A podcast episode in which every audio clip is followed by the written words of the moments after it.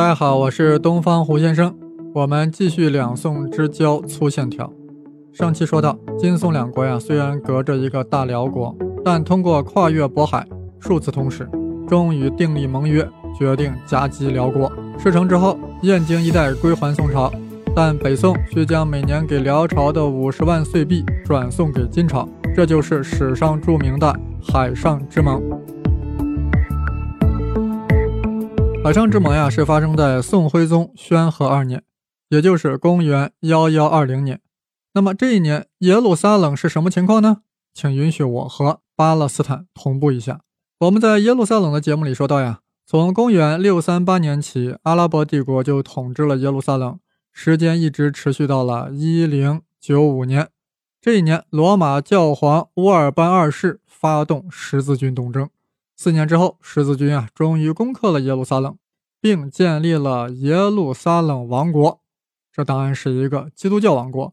那么，这个耶路撒冷王国呢，在随后几年呢，还不断的扩张，尤其是到了幺幺幺九年，也就是辽朝册封完颜阿骨打为东怀国皇帝的那一年，有一群骑士就在耶路撒冷圣墓教堂，圣墓那当然就是耶稣的坟墓。就在耶稣的坟墓旁边呀，成立了一个骑士团，发誓要用武力来捍卫耶路撒冷王国，要保卫前来朝圣的基督教的安全。次年，也就是幺幺二零年，宋徽宗宣和二年，在那不勒斯的宗教会议上，正式批准这个骑士团呀为合法的骑士团。当时的耶路撒冷国王也很高兴呀，就把第一圣殿。的遗址赐给了这个骑士团，于是这个骑士团就成了圣殿骑士团。呃，所谓第一圣殿，就是所罗门建的那个圣殿嘛，大家都还记得吧？我们在耶路撒冷的节目里说过，这个圣殿骑士团呀，就是小说《达芬奇密码》中所说的那个圣殿骑士团，非常的有名。而圣殿骑士团出现的时间。恰恰就是幺幺二零年，也就是金宋决定联手夹击大辽国的那一年，圣殿骑士团和海上之盟就这样在历史上同时出现了。呃，关于圣殿骑士团和耶路撒冷的故事呀，我们以后再讲。现在我们要继续海上之盟。大家都知道，盟约不过是一纸空文，只有付诸实践，才能成为真正的盟友。谁去实践呢？谁敢横刀向大辽呢？唯有童贯大太监，按理说应该直接用河北驻军去打辽朝，对吧？直接进攻燕京，那多方便呀！但童贯心想，宋辽和平一百多年啊，河北驻军基本上没打过战，战斗力肯定是很太监的，怎么能去打大辽呢？大辽毕竟还是大辽呀。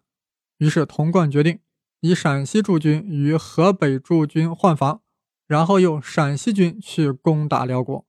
为什么陕西军队就厉害呢？难道是因为叠了羊肉泡馍吗？哦，no，绝对不是。那是因为陕西军这些年啊，一直都在打仗，一直在和西夏作战，一会儿守城，一会儿攻城，一会儿野战，基本上没消停过，所以战斗力很强，实力乃宋军之冠。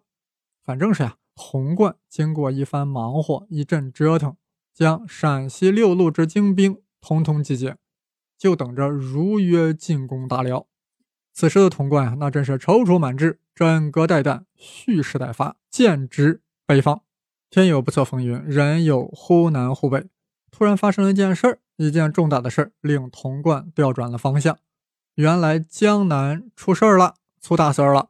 起因就是那个花石港。呃，我们在《水浒传》里看过呀，吴用智取生辰港，但生辰港呀，还真不算什么。但花石港那的确是个港。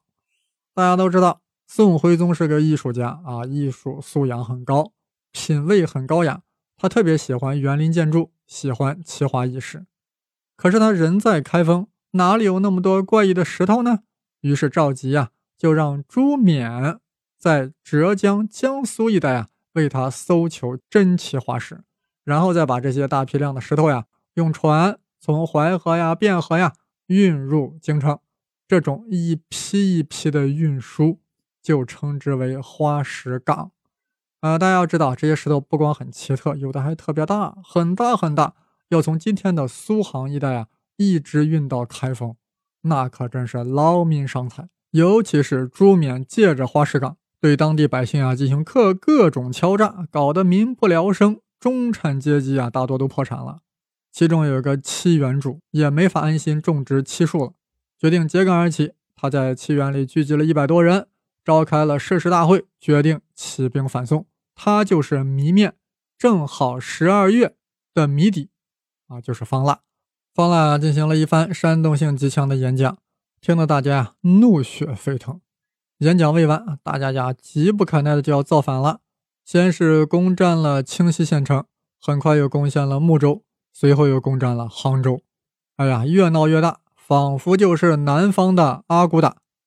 此时的方腊呀，可以说是席卷江南，本可以呀，至少达到后来太平天国的规模。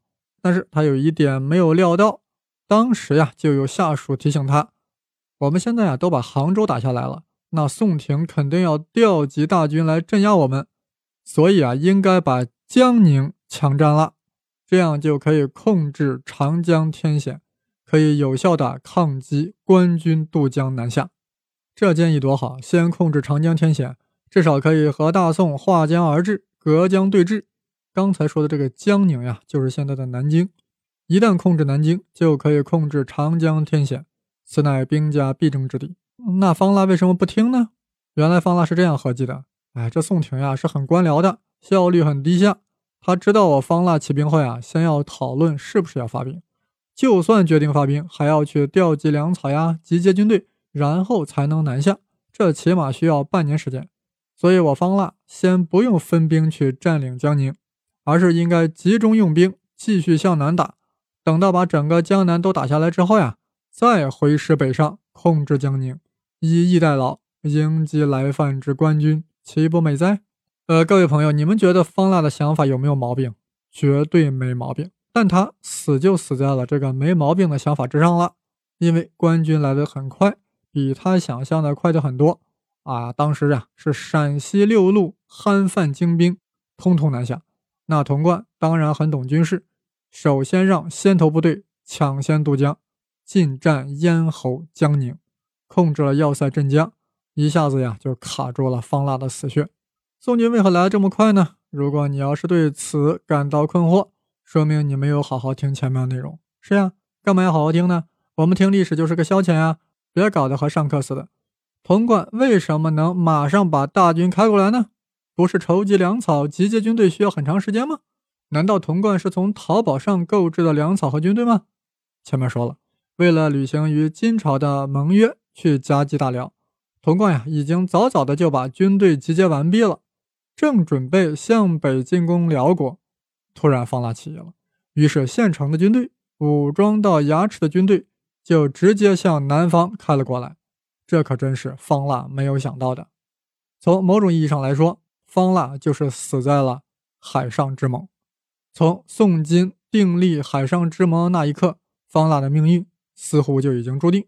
但方腊翻过来也注定了海上之盟的命运。它导致宋军没有按约定时间去夹击大辽国，哎呀，这可真是牛三律，作用力等于反作用力。至于这个反作用力对历史产生了多大的影响，现在先不说。呃，方腊起义啊，具体是怎么被潼关剿灭的呢？这里就不说了。反正方腊最后还是被俘了，被一个小军官俘虏了。这个小军官后来成为南宋初年的风云人物，他的名字就叫。韩世忠，当然，《水浒传》里说方腊被鲁智深一禅杖打翻在地，就被花和尚擒获了。电视剧里啊又进行了改编啊，说什么武松独臂擒方腊啊，那都扯淡。大家小的时候啊看过《水浒传》，其中宋江征方腊的章节令年少的我们唏嘘不已，多少梁山好汉死在了与方腊 PK 的过程之中。现在我们长大了，就不得不问一句。历史上真的有宋江征方腊这回事吗？历史上还真的有宋江这个人，也的确在宋徽宗宣和年间发动了一次起义，规模非常小，小到了一共才有三十六个人。但就这三十六个人，竟然还折腾了三年，为啥呢？因为这三十六个人呀，实在翻不起什么大浪，宋朝根本就没把他当回事儿。后来啊，宋江的确是投降了。宋江的投降时间是宣和三年二月，而就在这个月，官军对方腊的围剿正处于高潮阶段。两个月后呀，方腊就被俘虏了，就被鲁智深一禅杖了，就被韩世忠给抓住了。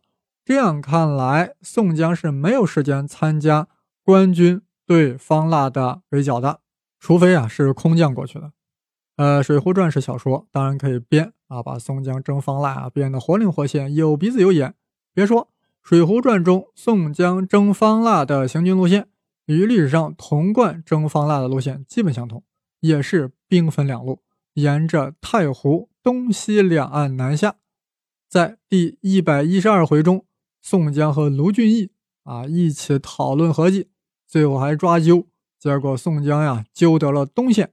卢俊义啊，抓阄抓了个西线，于是两个人分兵讨伐方腊。好了，不说小说了啊，我们还是回到真实的方腊起义。中国古代农民战争呀，大多带有浓厚的宗教色彩。那黄巾起义就是依托了太平道，张角就是太平道的教主，所以他能够一呼百应，从教主一跃而成为黄巾军的首领。太平天国也类似呀，洪秀全四次科举不第。创立了拜上帝会，号称自己是上帝的次子，耶稣的弟弟，到处传教，大量收揽信徒。一旦起义，就有一万信徒加入呀，当然声势浩大。方腊起义啊，能够迅速的波及江南，是不是也有宗教背景呢？《水浒传》里没有说，但有一些暗示啊，比如说在一百一十八回，方腊首次出场亮相，是这样写的。只见他头戴一顶冲天转角明金斧头，身穿一领日月云间九龙袖袍，能感觉出这个暗示是什么吗？没有啊，没关系，我们下次明说，明明白白的说方腊起义的宗教背景，那不会是和耶路撒冷有关系吧？啊，应该不会吧。